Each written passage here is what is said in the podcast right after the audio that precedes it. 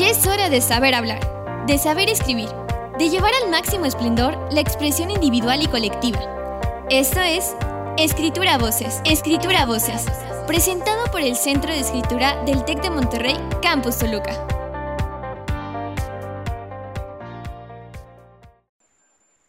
Hola, ¿qué tal? Les damos la bienvenida a esta emisión de Escritura a Voces, en donde tenemos la sorpresa de presentarles a la doctora Marcela Beltrán Bravo, y ella es la directora de colecciones especiales de la Biblioteca del Campus Monterrey.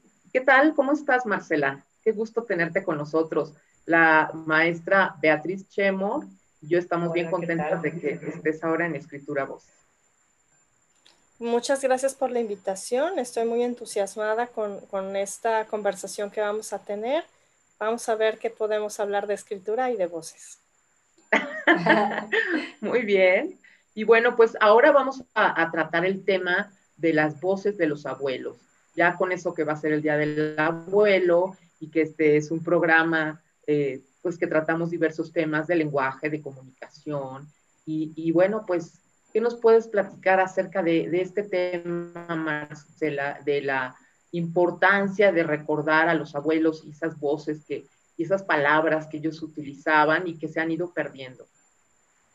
Muchas gracias, María Luisa. Yo creo que eh, cuando hablamos de abuelos y empezamos a trazar nuestra genealogía hacia atrás, es decir, ver quiénes son nuestros padres y quiénes son nuestros abuelos, y a veces algunas familias llegan a conocer hasta sus bisabuelos, lo cual es un es un gran privilegio. Yo creo que siempre tenemos que, estar centrándonos en el concepto de memoria. ¿Cómo estamos eh, recuperando la memoria de quiénes somos y de quién es nuestra familia y de dónde venimos? En la memoria pueden salir cosas muy hermosas y también cosas tristes, eh, retos, eh, obstáculos, pero siempre forman parte de quiénes somos. Entonces, recordar desde las frases que decía la abuela o o los dichos que decía el abuelo o las actitudes o las acciones, simplemente con esas cosas nos ayudan a, entender quiénes somos y también a recuperar la parte de, dónde venimos. A mí me parece que es algo muy importante y que nos puede acercar a, a conocer no solamente nuestra historia, la historia de nuestro país, la historia de nuestra familia, sino también a comprender por qué nuestra familia actúa de cierta manera o por qué nosotros también actuamos de cierta manera. A veces nos explica mucho eh, un hecho en la vida familiar que alguien se acuerda y que es la única persona que se acordaba de ese hecho y entonces todo cobra sentido. me parece súper interesante porque hablamos de nuestros ancestros, ¿no? Cómo los ancestros le dan sentido a lo que somos como familia y luego cómo somos individualmente. Y me encanta esto que dices, que le dé sentido a lo que a veces pasa. Y cómo no olvidar, siempre tengo esa, eh, pues, creo que todo el mundo vemos las frases de que eh, los abuelos son la voz de la sabiduría, más allá de la experiencia. Entonces, la voz de la sabiduría que por la misma experiencia te, te, pueden ir indicando el camino, ¿no? Recordar, como tú dices, las enseñanzas o los, eh, las anécdotas que, que, venían, ¿no? Gente que ha migrado de un país a otro y que le da un sentido a su vida a partir de que está en ese otro país. Y recordar las raíces creo que es muy importante tanto para sanar emocionalmente como para darle un sentido a, inclusive hasta nuestra fisonomía, ¿no? ¿Qué, ¿Qué pasó con nuestras raíces? ¿Qué pasaba con nuestros ancestros? Y dignificarlo. Yo tengo una, una bueno, es esposa de mi primo, que le decimos de una forma, ella no se llama de esa forma, y le preguntamos un día, oye, ¿por qué te dicen así? Le dicen Chona, me dice, porque soy igual a mi abuela, y ve fotos, y sí, es tal cual. Entonces le empezaron a decir como le decían a la abuela. Entonces, eh, también está el componente genético, ¿cómo no? O sea, es interesantísimo ver cómo la, las caras no van cambiando, de, o sea, sí, pero no. Pero también a mí me parece em, esto que, tú has dicho de los ancestros es una forma muy importante de, rendirles la veneración, el culto, el respeto, ¿no? Los mexicanos pues tenemos esta, esta herencia eh, de nuestro pasado, pero que es muy muy presente, ¿no? Algunos celebramos Día de Muertos o conmemoramos Día de Muertos, pero no solamente es como la cuestión prehispánica que ha llegado a nuestros días, sino que es una época en la que recordamos quienes ya no nos acompañan. Y en esta época, pues eso ha sido como muy contundente, está recordando siempre quienes ya no están y cómo sí hay algo que se queda de ellos. Y a mí me parece que la cuestión ancestral, así que suena casi a magia, pero también nos ayuda a ir em, dando pasos firmes, ¿no? aceptar de cuál es nuestra cultura y porque en México tenemos además una variedad de culturas enormes, étnicas, de costumbres, de diferentes lugares, a veces de ciudad en ciudad es una cultura distinta, pero ver desde dónde nosotros vamos recuperando esto también nos dice hacia dónde podemos seguir, qué es lo que nos falta. Una, una escritora em, indígena habla de que murió su abuela, que la extraña muchísimo y que cada vez que está cocinando se acuerda de ella. Dice, todavía no logro, no logro generar el mismo aroma de su cocina, que de años de haber cocinado. Entonces también creo que ese recuerdo de, de el momento que sale en Ratatouille, ¿no? el momento de la Magdalena, de, de Marcel Proust, que pruebas algo y que te sabe a casa de tu mamá, a casa de tu abuela, es un recuerdo de la infancia, pues también es algo que, que hay que tenerlo presente, hay que tenerlo un poco a flor de piel, no por nostalgia, sino porque eso también, esos recuerdos también nos hacen quienes somos. Nos construyen como personas y, y, y a, a, partir de estos recuerdos que pueden ser, como tú dices, a través de los aromas. Tenemos a esta, este libro fantástico de Como agua para chocolate, o sea, cómo, cómo, todo esto cobra sentido en nuestra cultura y cómo también a través de la palabra escrita, eh, ahora que lo mencionabas, lo de la cocina, los recetarios de la abuela que son los más peleados y es la receta secreta de la abuela y siempre tenemos como este tema en, en la palabra escrita.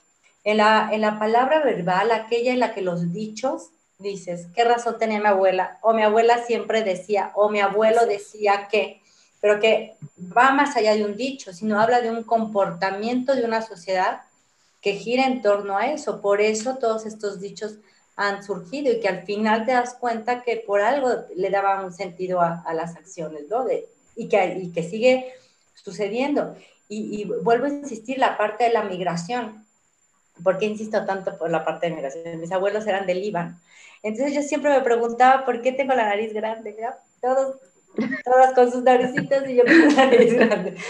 Entonces, pero cuando empiezas a, a, ver toda la tradición de la gente que migró, y no, en México tenemos, creemos que somos solo los mexicanos, pero hay una cantidad de migrantes impresionantes, que donde estas culturas, ¿no? desde los españoles, hubo una, una migración alemana también importante en, en Tepeji del Río y toda esa zona, eh, eh, todos los exiliados que vinieron de Chile o de Argentina.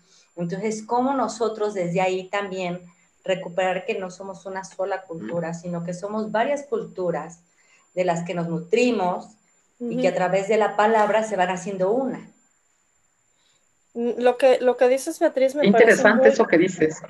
Muy interesante y muy importante, ¿no? Porque eh, también tenemos que pensar que mexicanos son todas las personas que quisieron venir desde otro país a México y que aportan, pienso en la cultura libanesa, todo lo que ha aportado a México. Todo, bueno, por ejemplo, yo que crecí en Yucatán, es importantísima la cultura libanesa en, en Mérida y es, es una gran aportación. Entonces, también es que no, no siempre tenemos que compartir a los mismos abuelos. Nuestros abuelos pueden ser de muchas partes y siempre se traen ese pedacito de su tierra. Y yo pienso, mis abuelos maternos son de Veracruz y de Oaxaca, y entonces hay esta cuestión, esa afinidad hacia esas culturas, aunque yo crecí en Yucatán pero, pero hay una afinidad con Oaxaca muy impresionante o con Veracruz.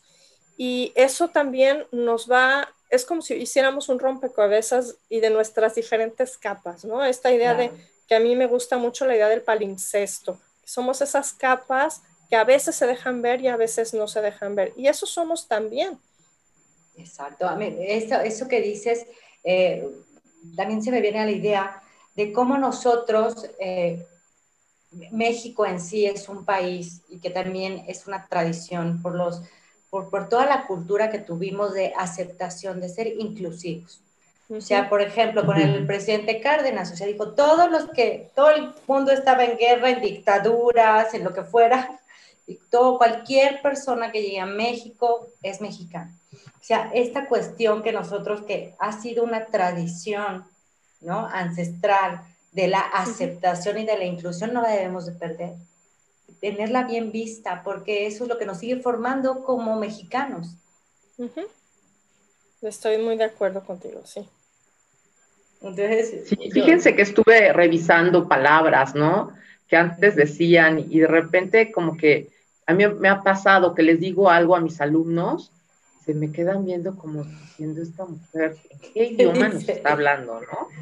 Y, la otra vez les decía, ¿qué se fueron de reventón? Y entonces me ¿Qué es eso? Entonces, nosotros estamos hablando de los abuelos, pero los abuelos ya somos nosotros, yo ya soy abuela. es, importante cómo también esas palabras, este, antes decían, le dio el patatús, ¿no? Entonces, pues yo ya no oigo esa palabra de, desmayo, como que hay ciertas palabras como se fue de parranda, que de verdad ya no las escucho. Y, sería bueno que, que aunque suenan, que dices, bueno, no importa si se pierde, ¿no? Cuando una persona dice es que, que eso sobra, yo ya no he oído esa palabra. Entonces, yo creo que les decían este, nuestros abuelos, y hay veces que son palabras modismos, que no necesariamente es una palabra correcta, pero esta palabra, por ejemplo, de fantoche, yo ya no la, ya no la escucho, ¿no? Entonces, se los puede ser que sean pero vale la pena también este, recuperarlos. No solamente el lenguaje, eh, pues muy propio de, pues, de la jerga eh, común y corriente, ¿no? Yo creo que eso es lo que se tiene que también recuperar, porque le da como esencia al contexto.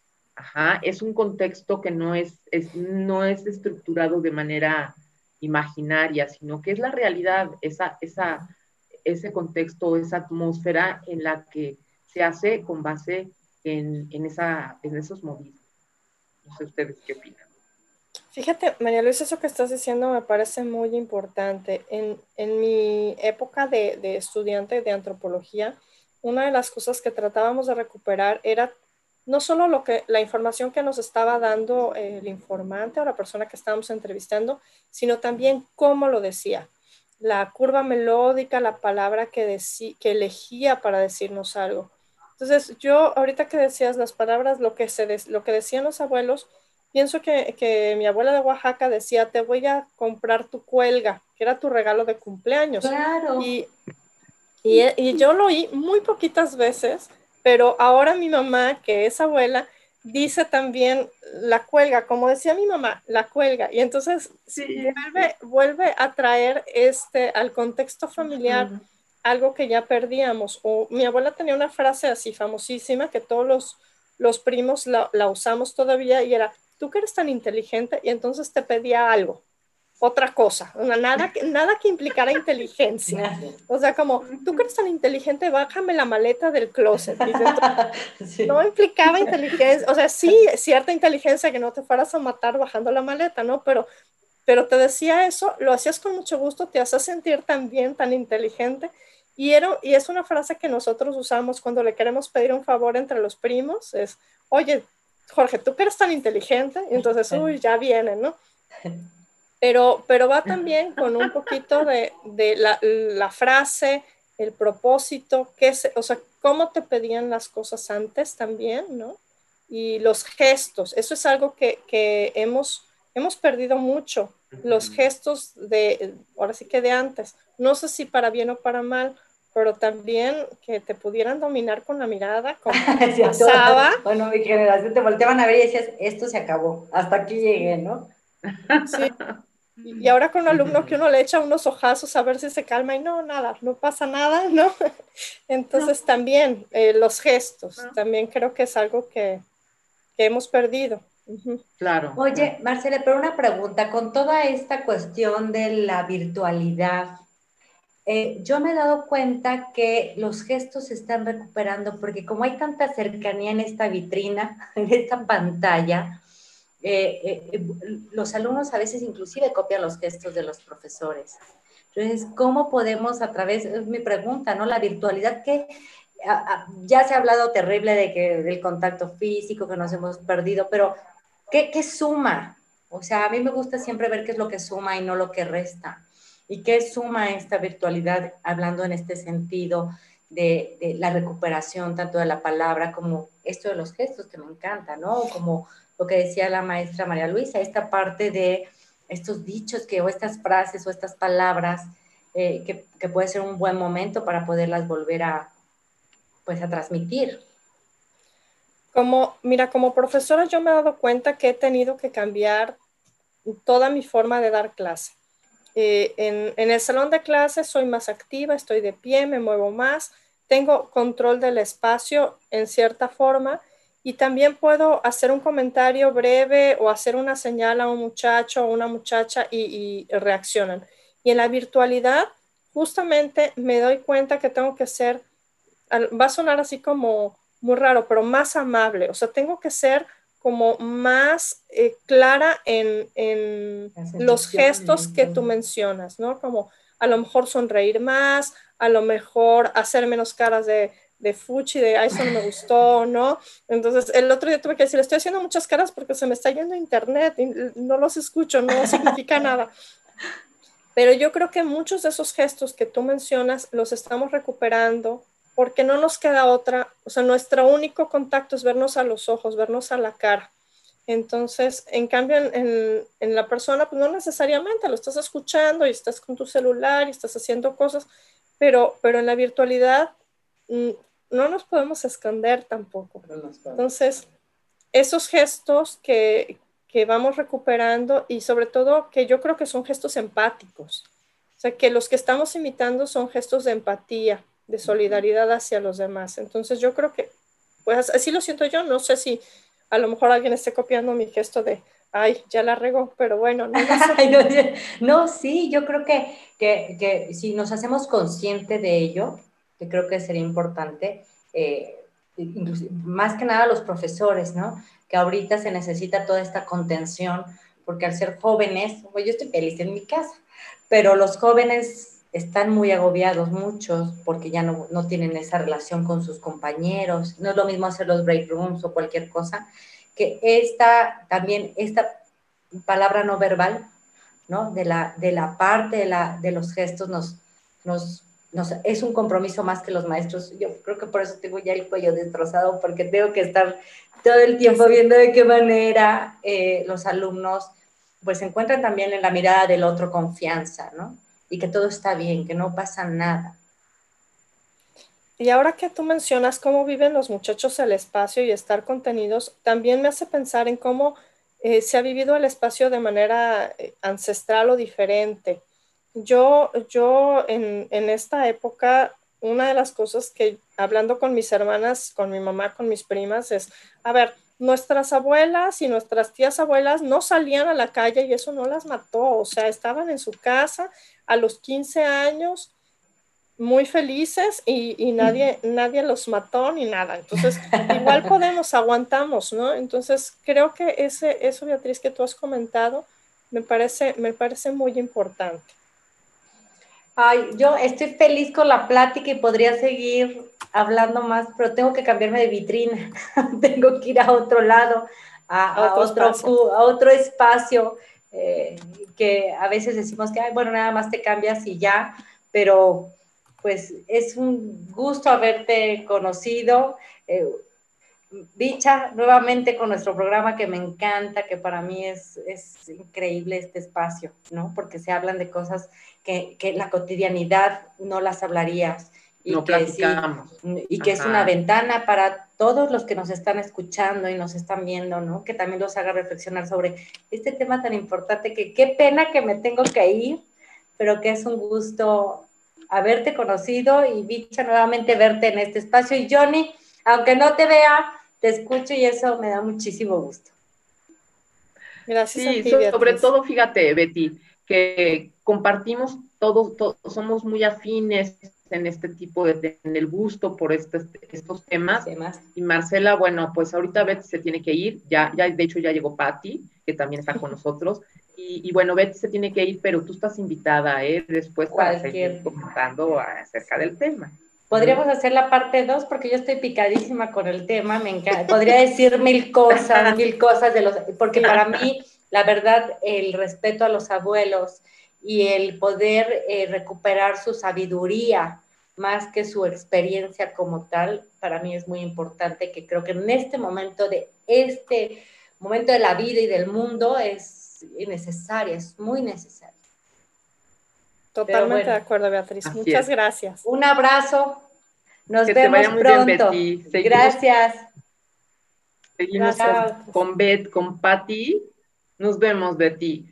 Patti, bueno, pues este, bienvenida. Mm, gracias, Estamos con Marcela Beltrán.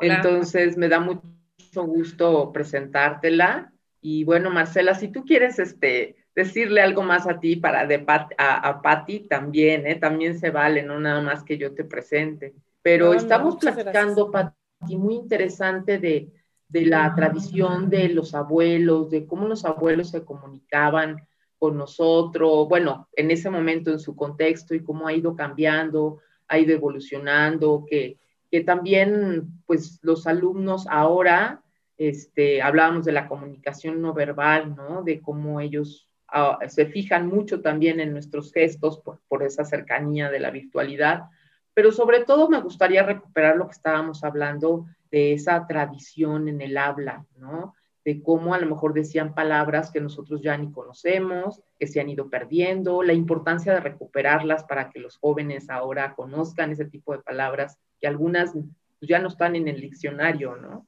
¿Tú qué opinas, Pati?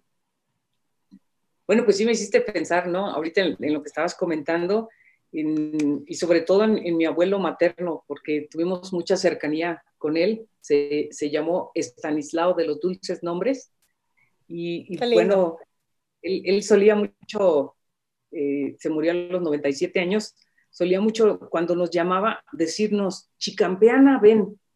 Y, ahora yo le he tenido que explicar a, mi hija, porque se me sale decirle de repente así, ¿no? Este, chicampeana, ven, ¿no? ¿Y, qué chicampeana? O sea, niña chica, este, eh, en, en, referencia justamente a eso. A ver, niña, acércate, ¿no? Y era la chicampeana y luego hacía una mezcla como de, de lo, de, este tipo de lenguaje con, yo, yo nací en Michoacán, con lo tarasco, y decía, Aguasaki Chimiay. Y yo, pues, ¿qué estás diciendo Aguasaki Chimiay, no? Y ya luego cuando lo ves, son, este, pues una mezcolanza, ¿no? De, lenguaje, y era, estése ahí quieta. A ver, chicampiana bien, Aguasaki Chimiay, ¿no? ya tranquila por un rato, ya no esté haciendo barullo, pórtese bien. Son, son las que se me vinieron ahorita a la mente. Justamente, justamente, Pati, eso que estabas comentando, eh, es, es, esa forma como muy propia de, de abuelos, de papás, que además nos va dejando como esta herida, por decirlo de una forma, esta marca de de otras formas de, comunicarnos, ¿no? De estas mezclas de palabras, pero también de, de usos como anteriores, cómo se usaban palabras antes que ahora ya no se usan así o de plano ya no se usan, ¿no? Y, lo queremos transmitir a los hijos, a los sobrinos, para que sepan, y uno tiene que dar casi una explicación léxica de, no, hombre, a ver, antes o se, se usaba o, quería decir esto, entonces sí, ¿cómo no?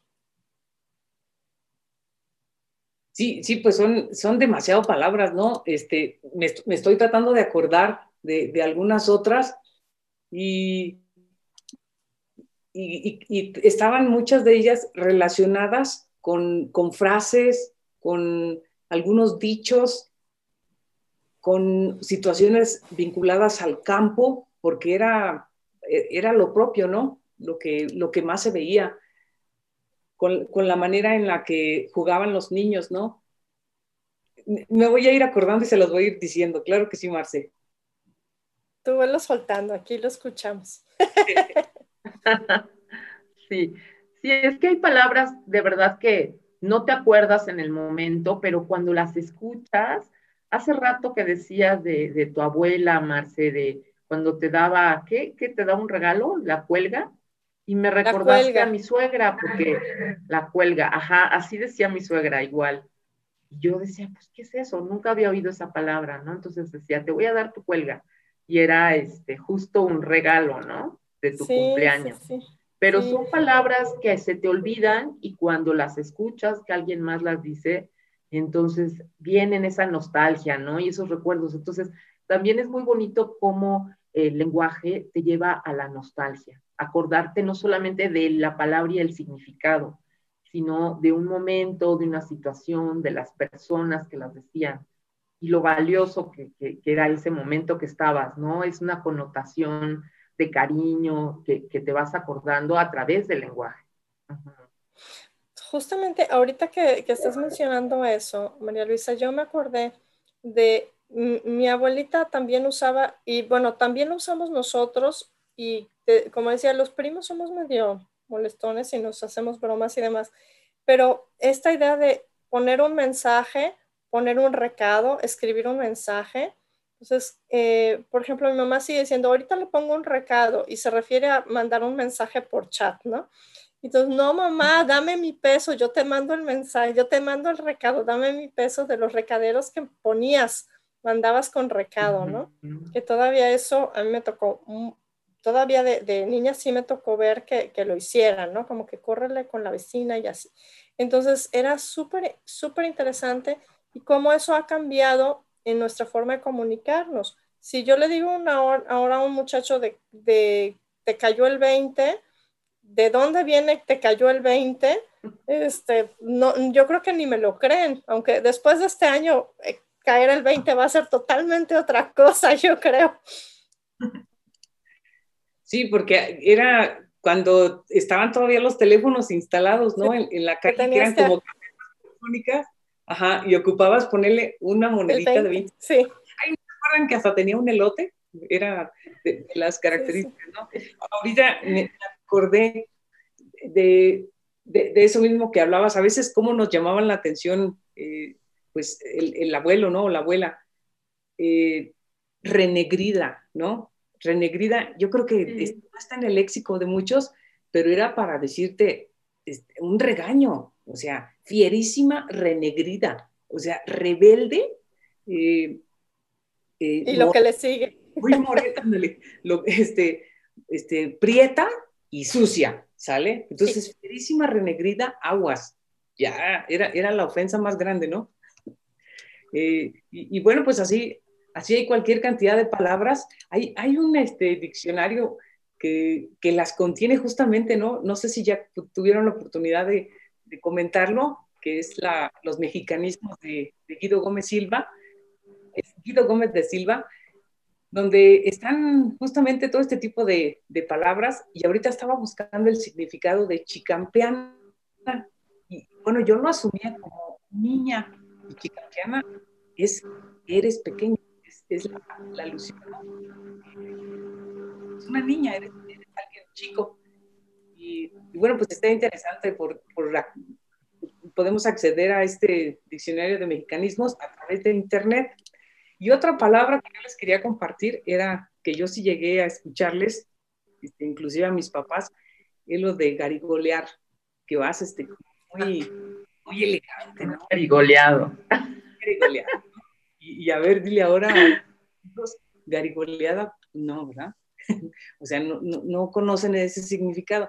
Ahora vas este, muy fresa o vas este, muy ahí. Ah, ya me acordé cómo le dicen ahora, eh, con el outfit, ¿no? Entonces, ya, ¿qué outfit te pusiste? Muy fashion. Claro, bien fashion, exacto, gracias. Pues sería como a, este, más bien garigoleado a la fiesta o al antro o, al pub, ¿no? Como dicen muchos de los, de los chavos del día de hoy. Sí, yo creo que es importante hacer algunas actividades con ellos. Nosotros que trabajamos en materias que tienen que ver con comunicación, con el lenguaje, comunicación oral, escrita, eh, eh, recuperar esas palabras, ¿no? Hacer alguna actividad, no sé, un proyecto de cómo ir recuperando y que los alumnos se den cuenta en qué momento se usaban, en qué contexto, este, cuáles eran esas reacciones, porque yo veo a Patti, a Marcela o a mí misma contando de alguna palabra que te decían tus abuelos y hasta te alegra, ¿no? Ahorita que Patti decía, no, es que mi mamá me decía esto, o sea, te da una especie de, pues, de alegría, de recuerdo en el que si los alumnos que están ahorita de 20 años este, recuperaran esa, esa tradición, porque pues, en ocasiones recuperan leyendas y algunos dichos, pero palabras específicas sería muy interesante. ¿Ustedes qué opinan?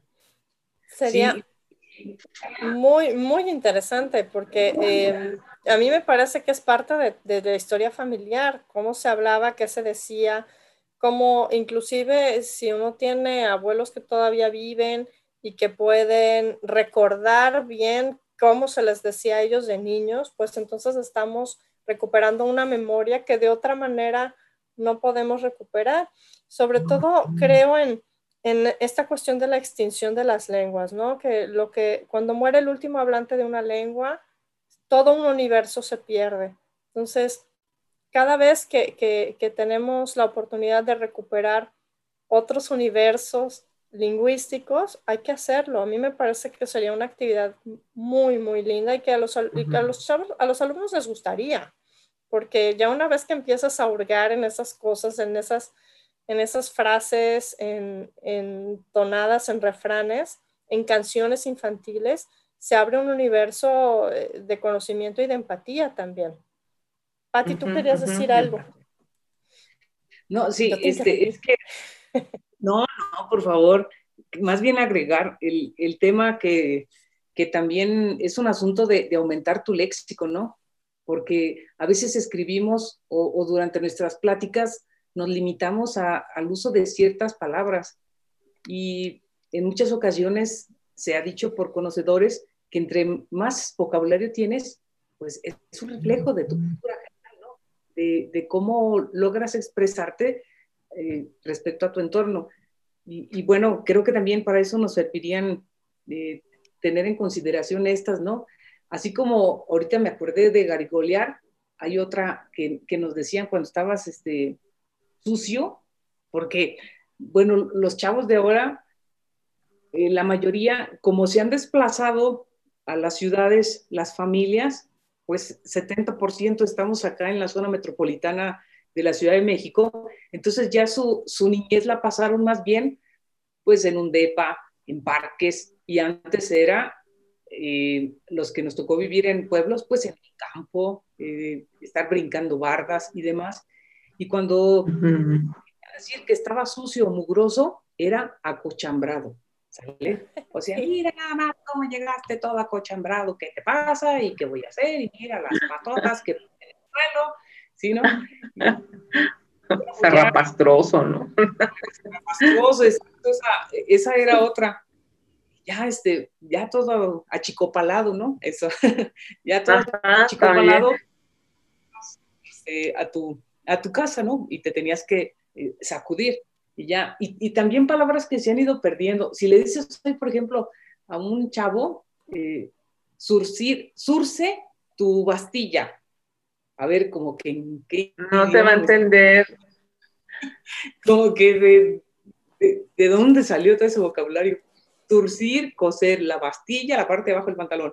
No, está, está demasiado complicado, ya implica otro tipo de competencias, no solo lingüísticas ahí. Y, luego, ¿sabes también con qué las equiparo? Eh, así como, como hablabas tú, este, Marce, de, pues de cómo es importante retomarlas para que no se pierdan y el asunto de aumentar el léxico, que también nos ayudan a entender cómo es nuestro entorno, a ponerle los puntos sobre las IES, Por ejemplo, el abuelo que después, él era, eh, vendía hierbas medicinales, ¿no? De eso se mantenía y del campo. Y entonces hablar y reconocer los nombres de las hierbas, a ver, yo quisiera saber en este momento si nos ponen en un parque, este, junto a árboles, no lo sabemos diferenciar, no sabemos cómo se llaman, no, no podríamos sobrevivir, porque no sabemos cuáles de esos árboles se comen, ni siquiera, ¿no? Eh, claro. Eso que estaban diciendo a mí me parece sustancial. Eh, eh, si, si, encontramos un ciruelo y, y, y, decirle, este es un ciruelo, wow. yo creo que nos falta esa parte, ¿no? De, de, también, así como ocurre con, con, la naturaleza y con nuestro entorno, pues poder tener un, un lenguaje y, y, un conocimiento más, más profuso, desarrollar más interés por, por el tipo de, de palabras que tenemos a nuestro alcance. Hay datos que dicen, por ejemplo, que un Shakespeare manejaba hasta unas 16 mil palabras. El, el, caso acá, por ejemplo, del, del español, eh, Miguel Cervantes Saavedra, también 12 mil palabras. Y cuando nos ponen a los mexicanos, nos hablan de un léxico de 12 mil palabras. Y, y dentro de ese vocabulario, muchas son groserías. ¿Sale? ¿De cuántas palabras dijiste, Pati? Pues es que se, se habla de 16 mil para Shakespeare, que era el, más o menos el léxico que, que manejaba. 12 mil en Miguel Ángel Cervantes de Saavedra y nosotros andamos en 2000. Nos vamos reconociendo, o sea, somos muy proclives al qué, al este, al mm, y, y, y perdemos mucho. Y, este, y, ponerle, exacto, así como usamos las muletillas, le ponemos aquella o esta y no le asignamos el, el nombre o la palabra por ignorancia o por flojera.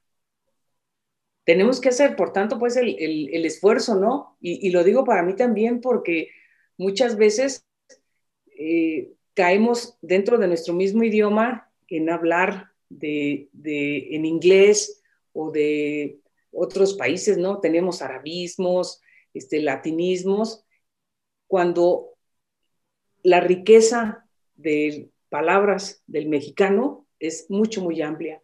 Y hemos tenido mexicanos que han participado en, en la Real Academia Española, ¿no? Para poder este, aportar claro. del mexicano a la construcción de las, de las frases y de las palabras. Nos falta en sí como, como un reconocimiento, una aceptación y de verdad demostrar que, que, que, que, podemos, ¿no? Que nos interesa, es, es parte de nuestra cultura, ¿no? Todo este tipo de lenguaje. No sé cómo lo vean ustedes. También, también pienso, estoy de acuerdo contigo, también pienso que la evolución de la cultura hacia una cultura más visual eh, eh, ha hecho que, que, perdamos un poquito nuestra capacidad de utilizar en lugar de palabras tan polisémicas como las groserías, por ejemplo, ¿no? que una ya significa muchas cosas, eh, las palabras precisas. Pienso que, por ejemplo, mi abuela, mis abuelas eran unas grandes conversadoras, hablaban, podían hablar y tenían una conversación y, y muy fluidas en su, en su charla. Y eso también era porque ellas venían de una cultura de la radio, donde era mucho más, donde se hablaba, donde los guiones de, radio estaban eh, escritos por Guadalupe Dueñas y por escritores y por gente que conocía muy bien la lengua. Entonces también eso es algo que, que hemos perdido en el, en el sentido de que, bueno, ahora somos más visuales, pero, pero podcast, pero radionovelas eh, y audiolibros inclusive, nos ayudan mucho a, a evitar justamente eso que tú mencionas, Pati. A, a, nos ayuda a ampliar nuestro vocabulario y nos ayuda a que podamos expresarnos mejor, que, que podamos enunciar mejor nuestro, nuestra cosmovisión, nuestro universo. Sí, sí, gracias, Marce. Y, y, bueno, me acordé de otras tres, a ver si ustedes las recuerdan. La de diantres. ¿Qué diantres está diantres, pasando?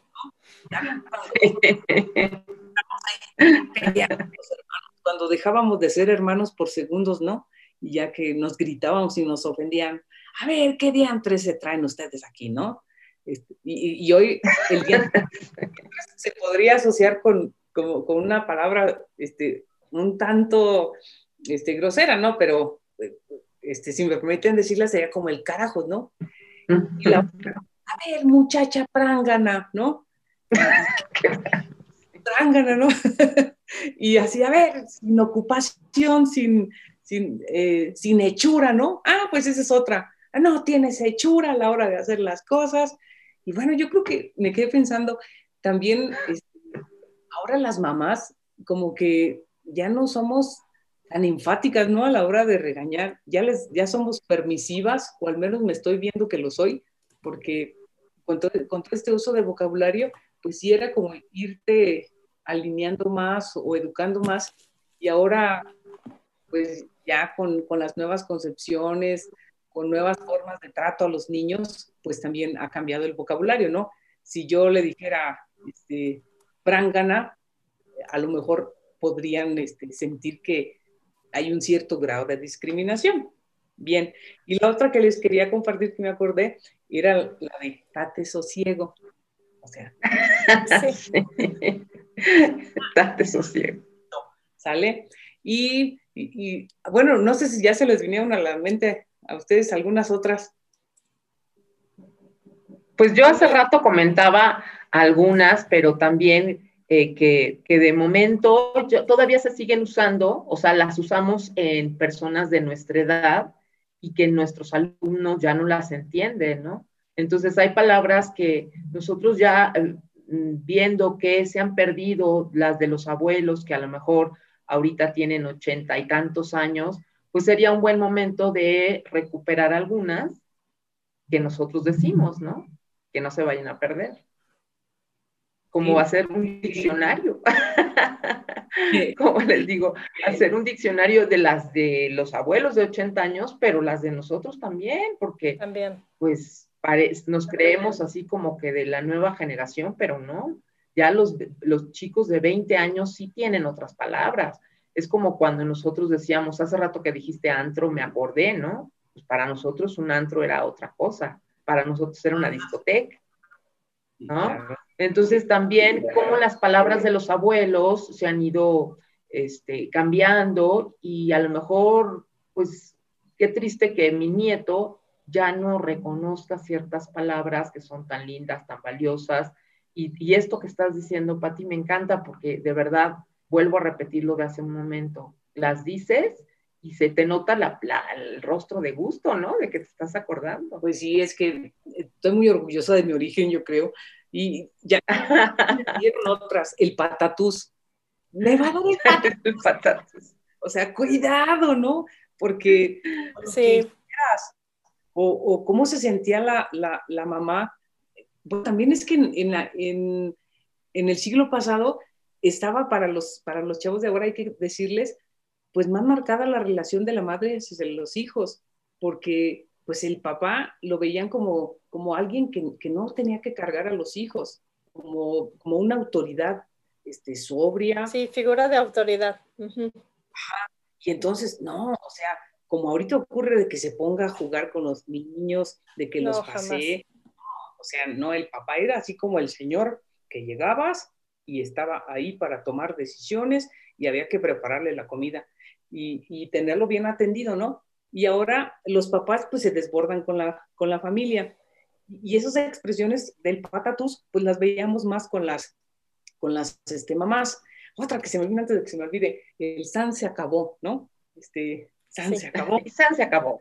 Ajá, esa, luego estaba, quien quite y pase esto otro, quien quite y, ocurra cierta cosa. Y la de... todavía la digo yo. Eso sí también la digo. Todavía. Sí, sí la digo. Digo eso, digo el patatús. Luego sí se me quedan viendo con cara de what, pero bueno. Si digo el patatús, digo. La del soponcio, Marce. Soponcio también la digo. Pero, pero eso es porque porque mi alma, mi alma sí es de siglo pasado y del 19 y demás, entonces yo sí digo eso, pero yo me muero de ganas de decirle a algún niño alguna vez, así como que ve con fulanito y que te dé una ramita de tenme acá, que era lo que a mí me decían para que, que te entretengan, ¿no? Uy, sí, eso ya no se usa, ¿eh? Ya no. Oye, ¿y qué tal cuando te decían, te va a comer el coco? Yo creo que eso ya a un niño le dices y te va a decir, ¿qué? ¿Qué me va a comer quién? ¿Cómo que me va a comer el coco? ¿Cuál coco? No, no. No, sí, sí. Pues yo sí coincido con ustedes, ¿no? En la importancia de recuperarlas, eh, pues algunas, ¿no? Porque pues son, originales, son nuestras, es, parte de nuestra tradición, nos permiten eh, pues hacer una, una, mezcla del pasado con el presente, de, de, reconocernos en, todos, en todas ellas, ¿no? Otra que me acuerdo es la de tirria. Ay, qué tirria tienes, ¿no? Este, Sí tirria como coraje o qué era? Es que, como Sí, como coraje, envidia, ¿no? Le tengo tirria, como, sí. me tiene tirria, sí, como no. Ajá, y luego yo como, pues mi, familia es de campo, este, el itacate, y ya, eso sí la sigo usando yo, ¿eh? Me llevo yo también, me encanta, el itacate me encanta, es una palabra fabulosa. Además es, es, una palabra como más elegante que bolsita de sobras, por ejemplo. Sí, claro, el itacate suena mejor. Este, sí, porque, y, luego, ¿sabes qué? A mí, a mí sí me ha tocado que, dicen, mm, el hecho de que uses ese tipo de, palabras que a lo mejor son en, alguna lengua este, originaria, como, como si fueran vulgares o, o de bajo nivel. Y no. Eso algo yo con lo que me peleo mucho con mi marido, como él es aquí del Estado de México, y me dice, este, pásame el chiquihuite, ja, ja, ja, se llama, este, ay, este, ay, ¿cómo se llama? Se me fue, ¿cómo se llama en Michoacán? El, acá le dicen chiquihuite y yo le digo el equivalente al, al de Michoacán. Ahorita, ahorita me acuerdo, a ver si quieren mientras decir algo. El tascal. Te ríes.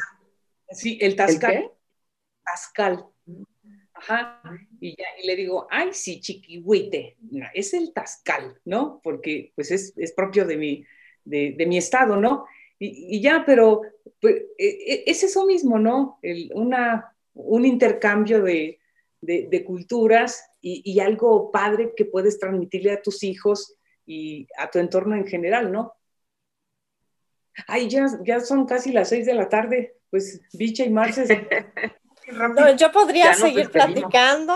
Les agradezco muchísimo la invitación. Muchas gracias y, de verdad me, quedo con, todas estas palabras que nos pone María Luisa de tarea para recuperar. Sí, pues de veras, Marcela, de, cuando tú quieras, aquí estamos nosotros todas las semanas, este, grabamos el programa lo transmitimos por Radio Congeladora, que, está en Facebook y es una estación del campus Toluca.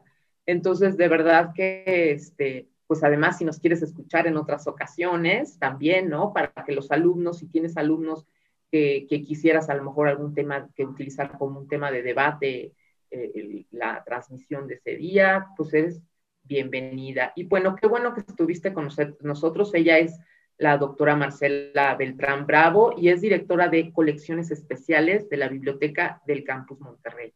Y muchas gracias que estuviste con nosotros. Muchas gracias por la invitación, encantada. Amplía tu mente, perfecciona tus habilidades para hablar y escribir. Acércate al Centro de Escritura del TIC de Monterrey, Campus Toluca. Esto fue Escritura Voces. Hasta luego.